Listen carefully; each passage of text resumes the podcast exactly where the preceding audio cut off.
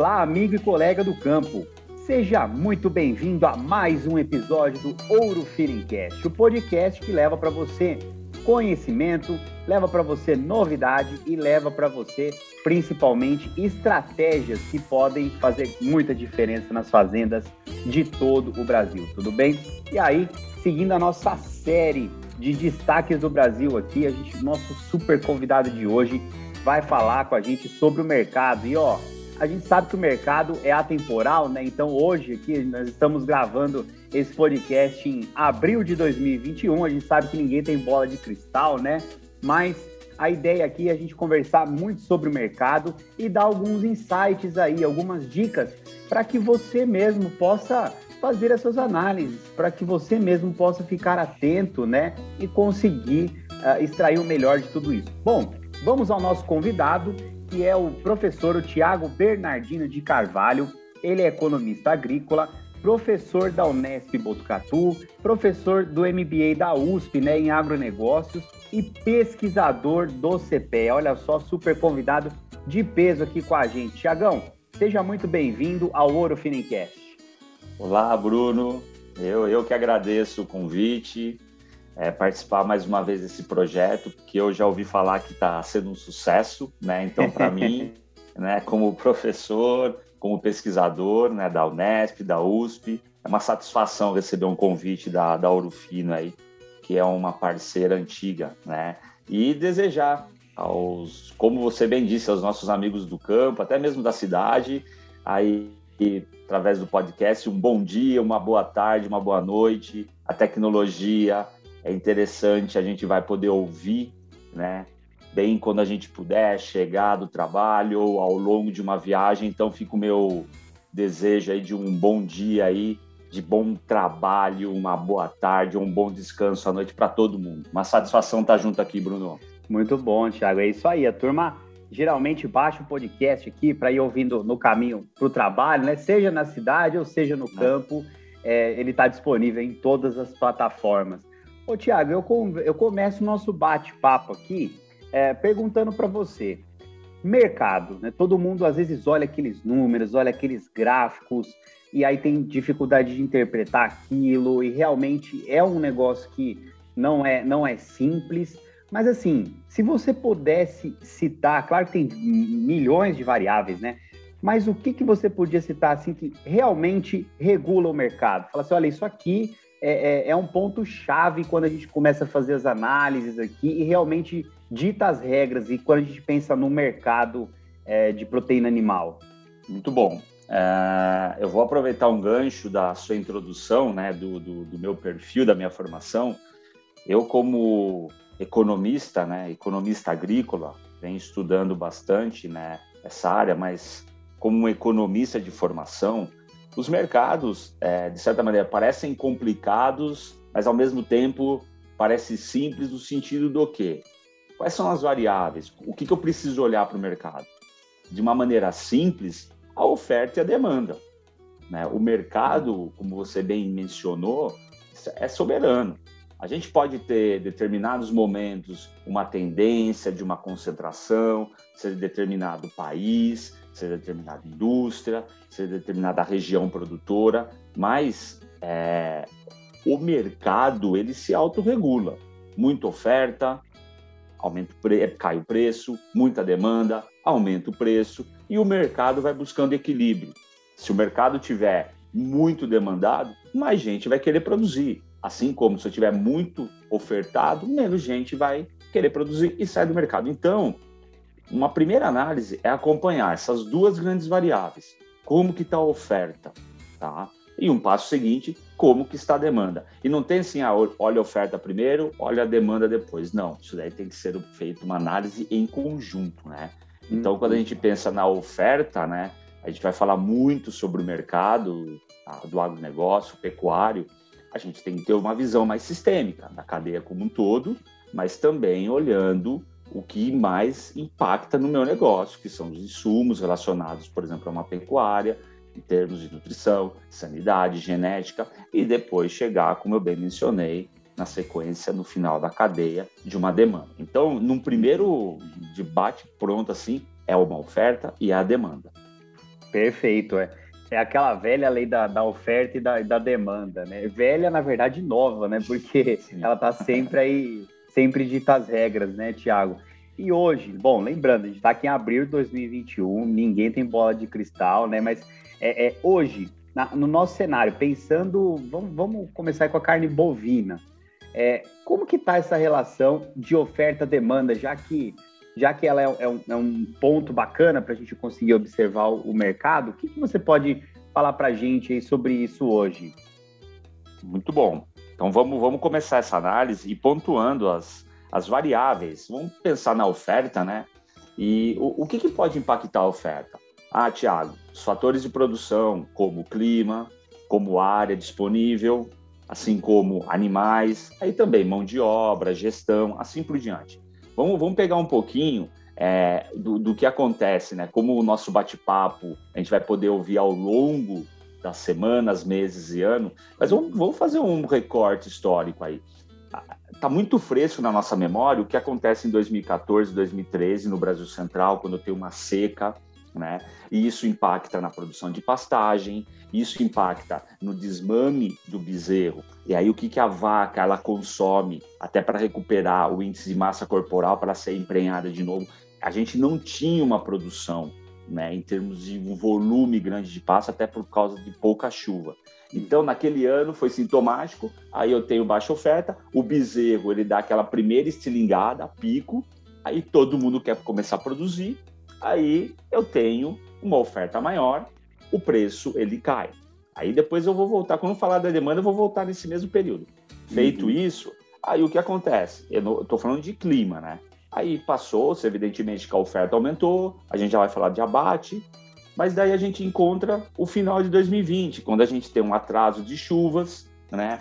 Aí tem uma demora no plantio, uma preocupação se vai ter uma produtividade de grãos, e você joga para o próximo ano, para o próximo período, esse mesmo desafio, a seca, né? O que, que o, o pecuarista ele vai encontrar? Ele já tem um custo alto do grão, mas ele está olhando assim, eu tenho pouco passo e eu preciso produzir ou deixar um bezerro saudável, nutrido, para ele que não perca peso, assim por diante. Então, uhum. primeira variável, clima. Eu preciso, a gente precisa de uma ajuda de São Pedro, mas eu preciso saber monitorar. E o clima também não pode ser, ah, choveu ou não choveu. Se podemos dizer a muleta. Eu preciso fazer um bom manejo. Eu preciso olhar, ah, eu vou fazer uma irrigação, eu vou usar um pivô central. Pelo amor de Deus, Thiago, é muito caro. Não, a gente precisa começar a olhar de novo, fatores de produção, o que, que eu preciso fazer. Mas, bom, primeiro ponto da nossa análise de oferta, como que está o clima, como que está o volume de oferta de pasto, né? Que uhum. pode impactar também no grão. Então, o clima é interessantíssimo para essa análise. Outra análise é a questão, o próprio, o rebanho bovino, como que está a oferta.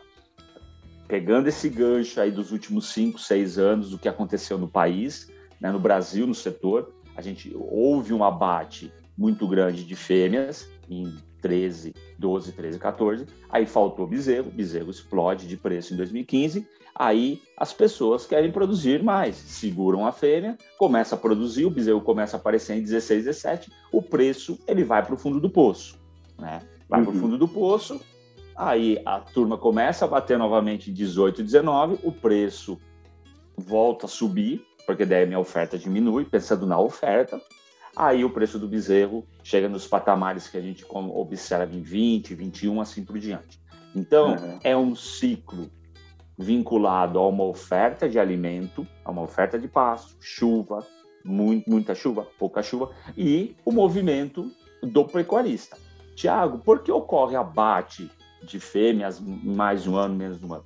Evidentemente, está muito vinculado com o preço, mas também com a margem do pecuarista pecuarista que muitas vezes precisa, como a gente diz no, no mercado, queimar o rebanho, por exemplo, né? Porque ele precisa de caixa, ele precisa de giro, ele vai descartando, principalmente matrizes mais velhas, assim por diante, mas ele vai se desfazendo. Esse é um movimento. Outro movimento, realmente, quando o preço está muito baixo, eu não tenho né, por que ficar com uma produção. Aí eu tenho esse descarte. E a terceira via é o, o empresário. Não é nem o pecuarista, é o empresário.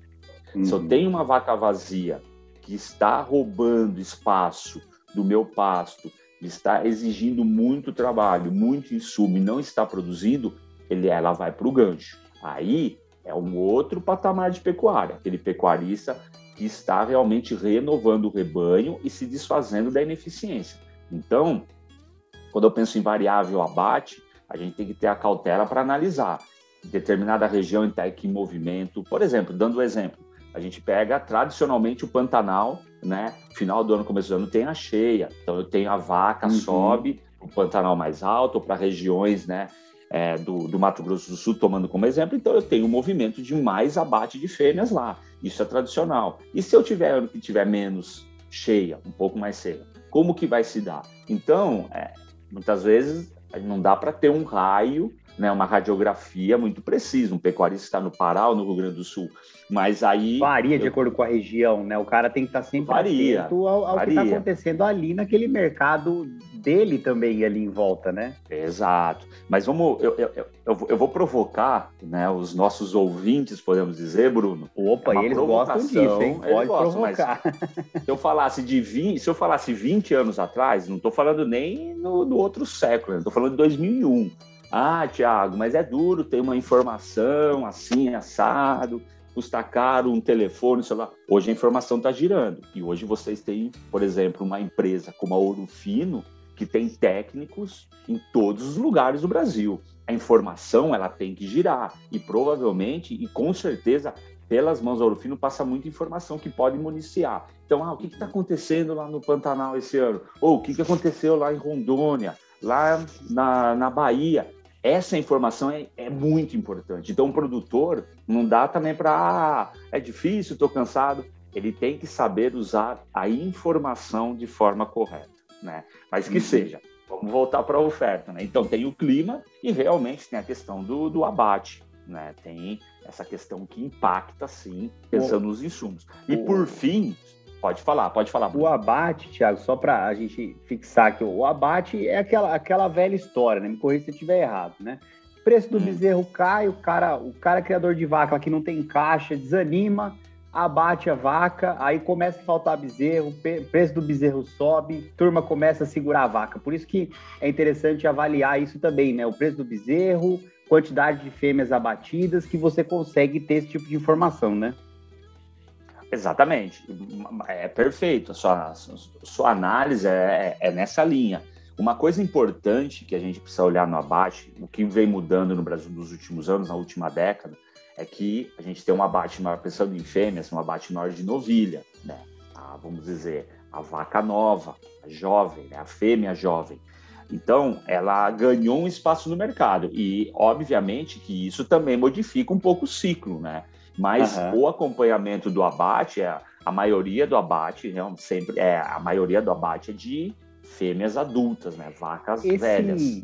Esse abate, sei lá, maior abate de novilhas pode estar relacionado com o preço da arroba? O pessoal anima, fala, ó, a arroba tá num, num preço interessante, novilha gira rápido, consigo abater ela, fazer um caixa ali, sei lá, entendeu? Mudar um pouco a situação do negócio. Ou não, nada a ver com isso. Não, tem a ver com isso, não é só isso, mas tem muito a ver com isso. O preço está bom, vou aproveitar, recebo um preço né, de, um, de um boi gordo, né, do macho, mas também eu tenho aí que a gente vai falar do meio para o final, da demanda. Os mercados, muitas vezes, sejam algumas grifes de carne, algumas marcas de carne, até mesmo alguns restaurantes, ah, eu quero uma carne de novilha. Então, paga-se um preço maior por esse tipo de carne. Então, tem a questão do preço, do momento do mercado, mas também, fazendo uma ponte, eu tenho a questão da demanda, né? Que realmente nos últimos anos atraiu, se atraiu pela novilha, né? Então a novilha uhum. ganhou espaço no paladar do brasileiro, assim como para você colocar uma marca, uma carne mais macia, assim por diante, tá? Então esses são os grandes pontos pensando em abate. E só para a gente terminar em termos de oferta, porque daí a gente tem no Brasil por causa da chuva, por causa do clima, a gente tem a safra entre safra. O que, acontece na entre safra? Que é um anseio do pecuarista, seja de corte, até mesmo do leite, né? E, e outra coisa da oferta importante também, eu, eu, faço o gancho daqui a pouco com o leite, que para o setor acompanhar o de corte. Mas a gente tradicionalmente tem a entre safra começando, vamos lá, maio, junho, mas firmemente de julho a novembro, dezembro, né? E eu preciso do uso de um, de um suplemento, de um, de um milho, de uma ração. E quando a gente pensa na oferta, como que está a oferta de grãos? Isso é importante para tomada de decisão. Quando para mim saber se eu vou ter mais boi gordos ao longo do ano, tá? Assim como a decisão da minha empresa fazenda, o que que eu preciso fazer ou realmente eu vou ter caixa, vou ter espaço, vou ter capital para entrar num semi-confinamento, num confinamento, né? Então, o grão, né? O preço do grão, a queda ou alta de produtividade, isso impacta também na oferta. Isso afeta nós... o grande e o pequeno, né? Porque os caras falam grão, ah não, é confinamento, são aqueles caras, não, mas o pequeno também, pô, vai desde lá do, do, do suplemento, do proteinado, isso afeta todo mundo, né? Sim, sim, independente, porque independente do, do grande do pequeno, é, o, os, ambos, né, já sabem que não dá para mais ter aquele boi tucuro e gabiru, né?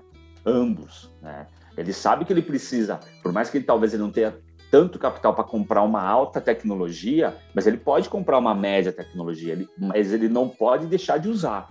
Porque ele sabe que se o boi virar sanfona, ele vira o boi gabiru mesmo, ele vira o boi tucura. E aí o, o mercado não precifica, ele não tem rendimento de carcaça. Então, o bacana da pecuária é que foi mudando. Né? Então, o, a, a, aliar a tecnologia à produção, mas sabendo as fases de produção, isso que é o bacana. Então, é, quando a gente analisa ofertas variáveis, tem que se colocar muito essa questão da sazonalidade de produção no país e que tipo de alimento eu vou usar. E aí, Bruno, é, é simples, né, a gente falar, Talvez os nossos ouvintes, ah, o Thiago está lá no escritório falando com ar-condicionado, né? ele não está aqui no campo tomando decisão, mas é, é, é, a velha questão do planejamento. É chegar no final do ano, ou chegar, por exemplo, numa estação de monta, que a gente já vai falar, mas independente do time do ano, mas planejar lá para frente. Olhar e falar o que, que eu quero fazer na minha propriedade. Ah, não, eu vou entrar com proteinado, eu vou precisar entrar. Então, é planejar numa compra não é a expectativa, ah, o preço vai cair, o preço vai cair, o preço vai... Não cai. Ah, o preço do boi vai subir, vai subir. Aí às vezes não sobe. Então, é, sair um pouco dessa emoção e começar a fazer conta. Isso é muito importante. Então, a oferta, né, é a grande primeiro variável do que pode acontecer com o mercado, é muito importante ter claro esses movimentos. A questão do clima, que vai direcionar o que, que pode acontecer, a questão do movimento de abate dos animais, mais macho, mais fêmea, novilha, entrando nesse ciclo do boi, como a gente chama, né? Uhum. E também olhando a questão do alimento, como que vai estar essa demanda por alimento, tá? Perfeito. E, antes da gente entrar na demanda, não sei se isso que você ia questionar, eu, eu, eu levantei a bola do leite, né? Porque o que, que acontece muitas vezes? Assim como o boi, o leite fica no anseio do alimento agora, que a gente entra na entre safra do leite, uso muito concentrado, a usa, não usa, fica aquela história, e, mas eu quero dizer, falando do boi, eu vou falar na demanda da carne bovina com as outras carnes, o que, que muitas vezes acontece? Aconteceu em 2015, aconteceu ano passado, um pouquinho esse ano. O, quando o preço do leite ele oscila, preço do leite ano passado recorde, em 2020 recorde, perdão, ele oscila em determinados períodos do ano. E o pecuarista ele olha na cadeia vizinha e fala: opa, lá o bezerro está mais caro, lá está interessante. Então tem um movimento de também usar um sêmen de corte, fazer o gado mestiço na vaca leiteira, até mesmo o próprio bezerro leiteiro que não tem o mesmo aproveitamento que um gado de corte, mas você dá um, um suplemento, dá o leite, dá um suplemento para ele ganhar caixa, para entrar num açougue, para entrar no, perdão, no frigorífico açougue. Então, isso pode ocorrer. Então, quando o preço do boi do, da cadeia da carne bovina está alto e o preço do leite oscila muito, a turma do leite, ele, olha, não vou dizer que é generalizado, porque assim como tem um empresário de pecuária de corte, tem empresário de pecuária de leite. Ele sabe que ele precisa otimizar a produção mas que existe esses movimentos, existiu nos últimos seis anos, 15, existiu em 20, existe. Então, isso pode ofertar também oferta de boi, volume de carne bovina, assim por diante. Uhum, perfeito. E o leite tem Só que comparando o, o leite com o corte, o leite tem uma outra variável, que é a importação do leite, né? Por exemplo, é, carne, a gente dificilmente importa carne, né? Assim, ou em volume, sei lá, vai... Ah, tá muito caro comprar, comprar boi aqui no, no, no Brasil, vou importar carne, né, para colocar no varejo. É difícil isso. Agora, no leite, a gente tem mais essa variável, não tem? Tem, bem lembrado. Né? É, a gente tem uma, uma, uma condição né, na cadeia de carnes, carne bovina, suína de frango, que, por exemplo, e até mesmo grãos, né, soja, milho, que a gente não tem no leite, a gente não tem o um mercado externo. A gente até exporta, mas a gente mais importa do que exporta. É, fica um pouquinho complexo falar, porque daí, ah, e nunca generalizando, mas a gente não é tão eficiente como o mundo é na produção de leite. O Brasil é muito eficiente na produção de carne bovina, né, por relação ao mundo, mas no leite a gente ainda tem um caminho a perseguir. Temos muitos e excelentes produtores aqui no Brasil. Temos grandes regiões e eu acho que é eles que precisam puxar fila. Eles precisam puxar fila da transferência para realmente calgar. E isso que você falou, Bruno, realmente afeta o mercado, porque daí eu tenho grandes players querendo colocar carne aqui. É assim que ocorre na questão da carne bovina, quando a gente vai falar agora daqui a pouco da demanda. O mundo precisa da carne, o Brasil consegue ofertar uma carne competitiva e aí eu tenho a formação do preço do mercado através da demanda. Perfeito. É, esse negócio do leite é bom, é, é, ruim, mas é bom, e é bom, mas é, mas é ruim também, no sentido de que tem um caminho a percorrer.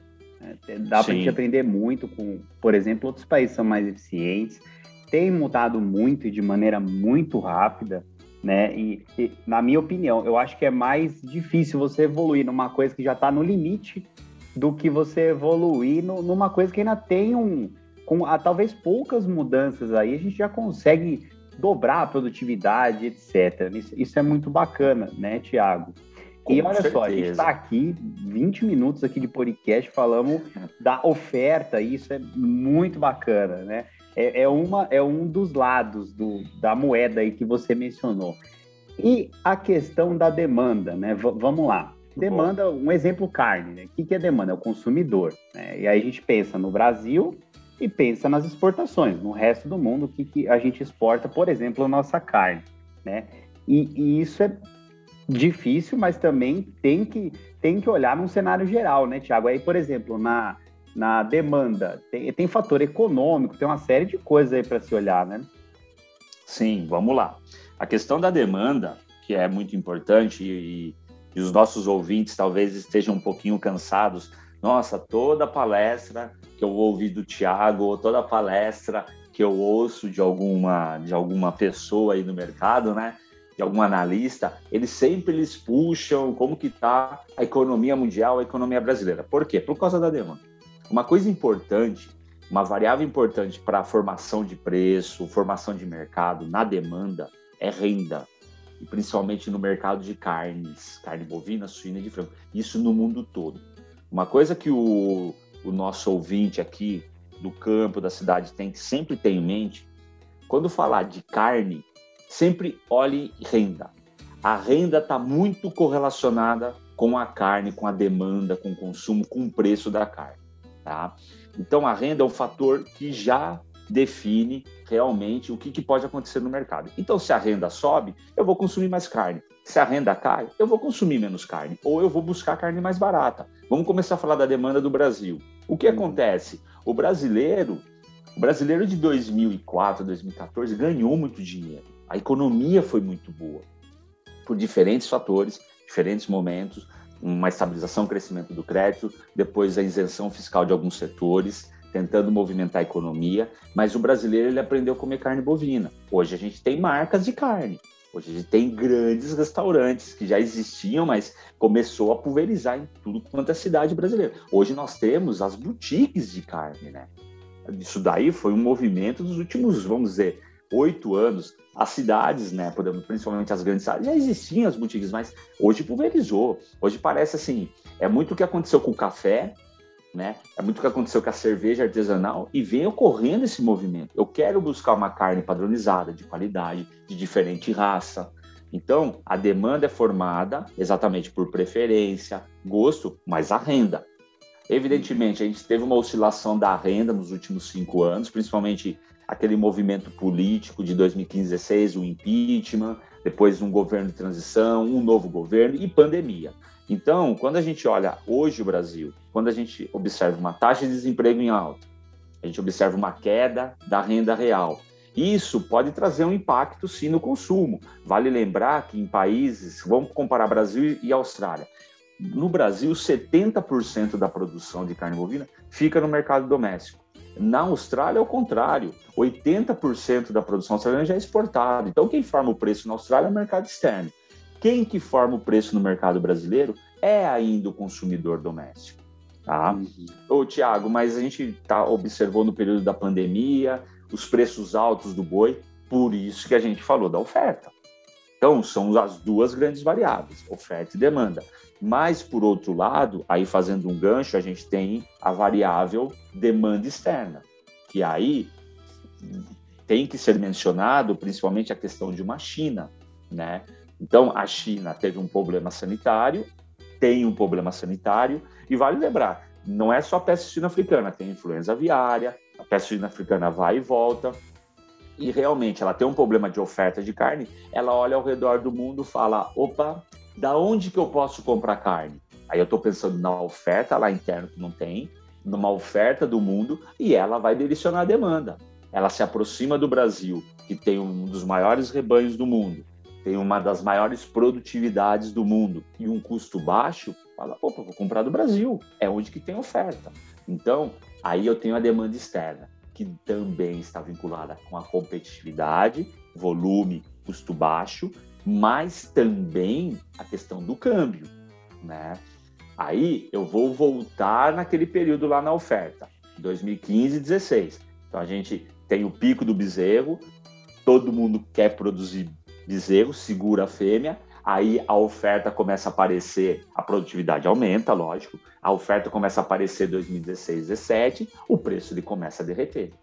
Porque eu tenho um movimento do impeachment, aí a demanda, baixa renda, alto desemprego, aí eu não tinha uma China. Aí o preço derrete no mercado do boi, pecuarista desesperado, desestimulado, ah, eu vou abater fêmea. Vira o começo do ano 2018, muito abate de fêmea. 2019, muito abate de fêmea. Aí no segundo semestre de 2019, agosto, setembro, aparece uma China que começou a comprar tudo quanto é carne do Brasil, uma demanda. Então, aí subiu dessa demanda. Aí, com a pandemia, com o câmbio chegando a quase seis reais, né? E a necessidade da China querendo comprar, juntou útil e agradável em termos de demanda. Então, a demanda foi a demanda, como eu falei, é renda, gosto, preferência, mas eu tenho o preço das outras carnes também. A gente já vai terminar falando disso. Uhum. Então a demanda, ela é formada no mercado interno e no mercado externo. E óbvio, no mercado, mercado externo, a China precisa de carne. O Brasil tem hoje, né, é, pegando esse primeiro semestre que foi 2021, a, a terceira o terceiro boi mais caro do mundo, porque também o dólar oscila, está firme ainda, é acima, mas nas últimas, nos últimos meses, principalmente no abril de 2021, ele deu uma valorizada o real frente ao dólar. E isso faz com que a nossa carne fique cara. Então, arroba tem teto, arroba pode ter teto, mas a gente sempre tem que lembrar que eu tenho um demandante. Né? Por mais que eu tenha baixa oferta, eu tenho um demandante que ele está olhando custo e câmbio. E no mercado interno, aí eu tenho o consumidor nacional, que ele tem uma carne de frango que vale três vezes menos do que uma carne bovina. Ele tem uma carne suína que vale mais ou menos a metade da carne bovina. Então, com renda baixa, com desemprego, eu vou fazer escolhas. Eu saio de um ovo, frango, suíno. Vou para uma carne de segunda, que também valorizou muito nos últimos anos, mas eu deixo ela como última opção. Então, é um formador de preço. Então, ouvintes, Bruno, tem esses grandes pilares na demanda do mercado externo, a questão como que está a oferta no mundo todo e essa demanda pela carne brasileira, pelo custo baixo e pelo câmbio. Então, a gente tem que sempre observar como que está o custo na nossa produção. O custo está elevando, então a gente está deixando de ser competitivo, porque a gente está sendo muito demandado, então a gente está usando muito insumo O câmbio ele ajuda a nossa competitividade. E a demanda no mercado interno, olhar a renda, emprego e o preço das outras carnes. Perfeito. E aí, Tiago, para a gente encerrar, é, aí seria legal talvez a gente falar só um pouquinho do, do cenário do, do leite, mas vamos ver se o raciocínio aqui está correto. O cenário que a gente tem hoje, bezerro batendo recorde, a, é, o preço da arroba batendo recorde, da arroba bovina batendo recorde, né? Começando pela demanda, vamos ver se o raciocínio é mais ou menos esse, claro, de maneira simplista, né? A gente chega num momento que a demanda, é, por conta da renda da população interna, demanda interna, não está tão aquecida, mas é, a gente vê a demanda externa bem aquecida, por exemplo, com a China comprando muita carne. E aí a gente pega a oferta por conta de um cenário lá atrás de abate de, de fêmeas e, e, etc., a oferta de, de, de carne, né, de, de, ter, de bois terminados baixa. Ou seja, isso aí, tudo nessa sopa aí de, de variáveis, um câmbio favorável para exportação também, etc., faz com que a gente chegue no, no momento que a gente está hoje, né? É, é, parece que Deus é brasileiro mesmo, né? Que é muito sensível, né? Aconteceu muita coisa ao mesmo tempo que favoreceu esse cenário para hoje, né? Sim, sim. Eu acho que, acho não, tenho certeza. É, a gente teve algumas condições, como você mencionou, você está perfeito na sua análise, que foram favorecendo. E, por outro lado, a gente tem aquele movimento que a gente sempre fala nos últimos 20 anos, mas principalmente nos últimos 10 anos, por exemplo, eu tenho uma soja competitiva, eu tenho um milho competitivo, eu tenho uma cana competitiva, eu tenho uma floresta competitiva. Então, o boi e até mesmo o leite, eles têm que se tornar cada vez mais competitivos, né? Então, houve um incremento sim na produtividade, no uso de tecnologia, redução de ciclo, tá? E isso faz com que atraia assim também movimentos, porque eu tenho padronização. Vale lembrar, a China, a China quer um boi padronizado, quer um boi novo né? Mas que seja, nos últimos cinco anos, a pecuária ela surfou em dois bons, grandes momentos e vem surfando num grande momento. O bezerro batendo recorde, o boi gordo batendo recorde, a carne batendo recorde. A questão daqui para frente, né? Olhar a, o como que deve se comportar. A gente, como eu falei ao, do comecinho, tem a tradicional estação de monta. E aí, eu vou é, inseminar minha vaca? né, lá começando lá julho, agosto, setembro, assim por diante. E esse bezerro, esse bezerro vai aparecer quando? Se a gente falar de 2021, vamos pegar um momento, o bezerro ele nasce em 22, mas ele vai virar um animal para o mercado em 23. E aí, olhar lá para frente, como que vai estar essa questão do grão, como que vai estar a questão da demanda interna 22, 23, a gente vai falar de 23 de um novo governo. Então, todo esse cenário por isso que a pecuária ela tem que ser empresarial, ela tem que olhar para frente, para o planejamento. O que eu fizer hoje de tomar decisão vai impactar daqui dois anos. Então, esse que é o bacana. A pecuária vai continuar dando dinheiro. É um cenário muito positivo, mas ela vai dar dinheiro, ela vai dar dinheiro e vai fazer com que gente, muita gente perca dinheiro, desde que eu me torne profissional, entendeu? Perfeito. E para a gente é, encaminhando aí para o encerramento do episódio, Thiago, o leite, né? Também é um. É, é até complicado, né? Pedir falar uns cinco minutos para a gente falar do cenário do, do leite aí, né? Mas, bom, você mencionou na questão da, da oferta, muita gente, a gente vê, né? A gente roda, conversa com o cliente, muita gente inseminando essa vaca aí com um sêmen de corte para ter aquele bezerro meio sangue, para conseguir vender esse bezerro aí meio sangue e, e ganhar dinheiro com, com a valorização do preço do bezerro. Né? Isso gera uma tendência da oferta de leite ser menor, a demanda pelo leite a gente vê que está aí se mantendo e gera um cenário de possível aumento dos preços, ou aí tem outras variáveis que entram, importação de leite, etc., que a gente não pode sugerir esse cenário. É, eu acho que é, é, é, o seguinte, Bruno, ouvintes, a gente está falando muito de oferta e demanda, a gente está falando de um momento profissional. Evidentemente, ninguém tem bola de cristal, né, como você mencionou, mas a gente pode observar nos últimos três anos, né, 19, 20, 21, o, a indústria fazendo ajuste, o produtor ele fazendo ajuste. A gente sabe que o preço realmente ele sobe né, na entre safra, né, vamos dizer assim, abril, maio, junho, julho, agosto, depois tem uma tendência um pouco de queda, né, em termos de oferta. Então, a, a indústria se prepara para isso, como é, não passar apuro em termos de pagar um preço muito alto e não ter uma demanda final. Então, ela vai regulando, isso é natural de todos os setores, mais especificamente do leite. E, por fim, o grande gargalo que eu vejo no leite é a questão da importação, até porque se o dólar ele tem uma tendência de queda frente ao real, vai ficar mais atraente para importar, porque daí o produto, vai, o produto externo vai ficando mais barato, e a demanda interna. A demanda interna que a gente sabe que a gente tem os derivados lácteos, né, que exige uma renda superior né, uma renda mais alta. Então, isso pode, nesse curto prazo, eu acredito que a oferta ela vai puxar sim preço, mas a demanda interna ela pode segurar um pouco, então vai ter um equilíbrio mais para cima, mas pensando que a gente tem um mercado interno que realmente não é pagador nesse momento, nesse curto prazo. E ficar atento a essa questão da importação. Você mencionou a questão do bezerro, do bezerro lá do bezerro do gado mestiço, indo para o corte. Isso sim pode afetar a questão da oferta. Então, a indústria ela olha para o consumidor, olha com é essa competição com a importação, mas também ela está olhando no campo porque ela também precisa girar, ela precisa pagar as contas, ela precisa cumprir contratos. Então, tem a preocupação também de uma oferta restrita no campo pelo clima, pelo insumo caro e também por alguma parte do bezerro indo para uma produção de e o leite também, né, vai, vai alimentar o bezerro indo para a produção de corte. Então são essas as variáveis para o pecuarista leiteiro ficar atento ao longo dos próximos meses, mas que realmente a gente tem a sazonalidade tradicional no mercado, né, começo de ano, final de ano, né, o meio do ano mais aquecido em termos de preço, mas que a gente tem que ficar atento com o dólar e com a renda do brasileiro. Perfeito. Então, ó, você ouvinte já deu para ouvir, já deu para pescar o recado aí que a gente está dando para você. Mantenha-se informado, fique de olho. Conhecimento não ocupa espaço. Então é sempre importante estar de olho nisso tudo aí. Tiago, e você, a gente poderia encerrar aqui o episódio você, pensando em tudo que a gente conversou, todo esse conhecimento que você passou aí para gente.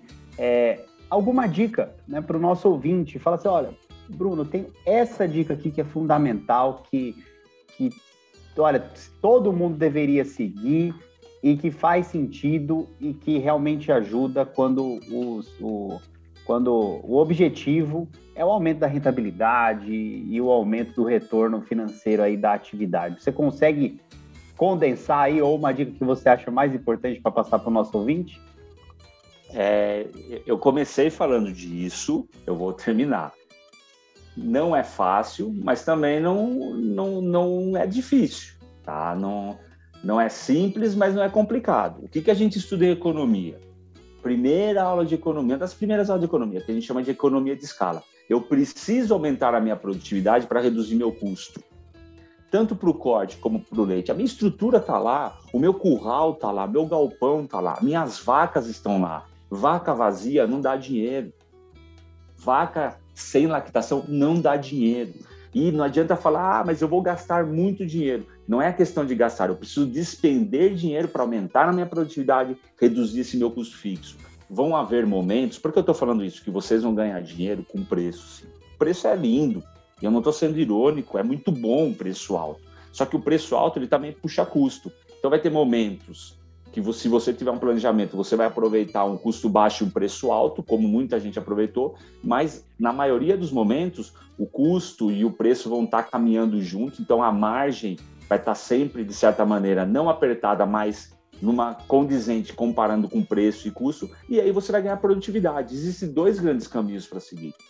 Então, a produtividade ajuda eu a reduzir o custo e melhorar minha margem. Esse é o conselho que eu dou né, para os pecuaristas, seja de corte, leite, suínos, frango, até mesmo os grãos.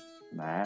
A gente precisa realmente olhar, não se preocupar, ah, é elevado o meu gasto. Tá, o seu gasto pode ser elevado desde que você tenha um retorno em termos de produção, de preço, desde que eu tenha uma produtividade. Então, minha margem vai melhorar. Esse é o meu recado. O preço é bom? Ele é ótimo, mas ele não é o fundamental. E às vezes o preço ele pode te dar uma rasteira. Então, vamos focar no preço, mas principalmente vamos focar na produtividade, tecnologia, produzir mais de forma consistente, tá? Perfeito, Thiago. Ótimo recado. Realmente, investir em tecnologia nunca, nunca vai deixar de ser uma excelente solução para aumentar a produtividade e, consequentemente, ajudar nessa escala aí que você mencionou e nessa profissionalização do setor. Queria agradecer muito a sua presença, ter topado participar com a gente do Ouro Finicast, trazer todo esse conhecimento que eu tenho certeza que vai ajudar muito em todas as fazendas aí do Brasil. Muito obrigado, viu, Tiago? Eu que agradeço mais uma vez, Bruno, em nome da Ourofino aí. Você é um colega, um amigo, né, que eu tenho. E o espaço que a Ourofino sempre dá para o Tiago, dá para a USP, para o CETE, para a Unesp. Então, eu só tenho a agradecer e, e essa é a nossa missão, é passar conhecimento, né, trazer informação e fazer com que as pessoas consigam ter uma decisão né, mais concreta na hora que for né, colocar a mão na massa do negócio. Então, para mim é um privilégio poder participar desse projeto do Fino e espero ter contribuído, espero voltar várias vezes assim sempre que for necessário. Um grande abraço a todos. Obrigado, Tiago. É isso aí, ó, tá vendo? É a, é a pesquisa, é a ciência trazendo conhecimento para a sociedade. Isso aí é extensão isso aí é, é, realmente faz toda a diferença, de novo, na profissionalização do setor, no dia a dia de cada um aí que trabalha no agronegócio. Muito obrigado, viu, Tiago? E você aí, nosso ouvinte, bom, não vou nem mencionar que essa série continua, a gente vai trazer novidade bem bacana no próximo episódio. Fique ligado no Ouro Finicast aí, o podcast do Ouro Fino Saúde Animal, que está rodando o Brasil inteiro aí, fazendo muito sucesso. Muito obrigado por estar aqui conosco. Espero você no próximo episódio. Grande abraço. Tchau.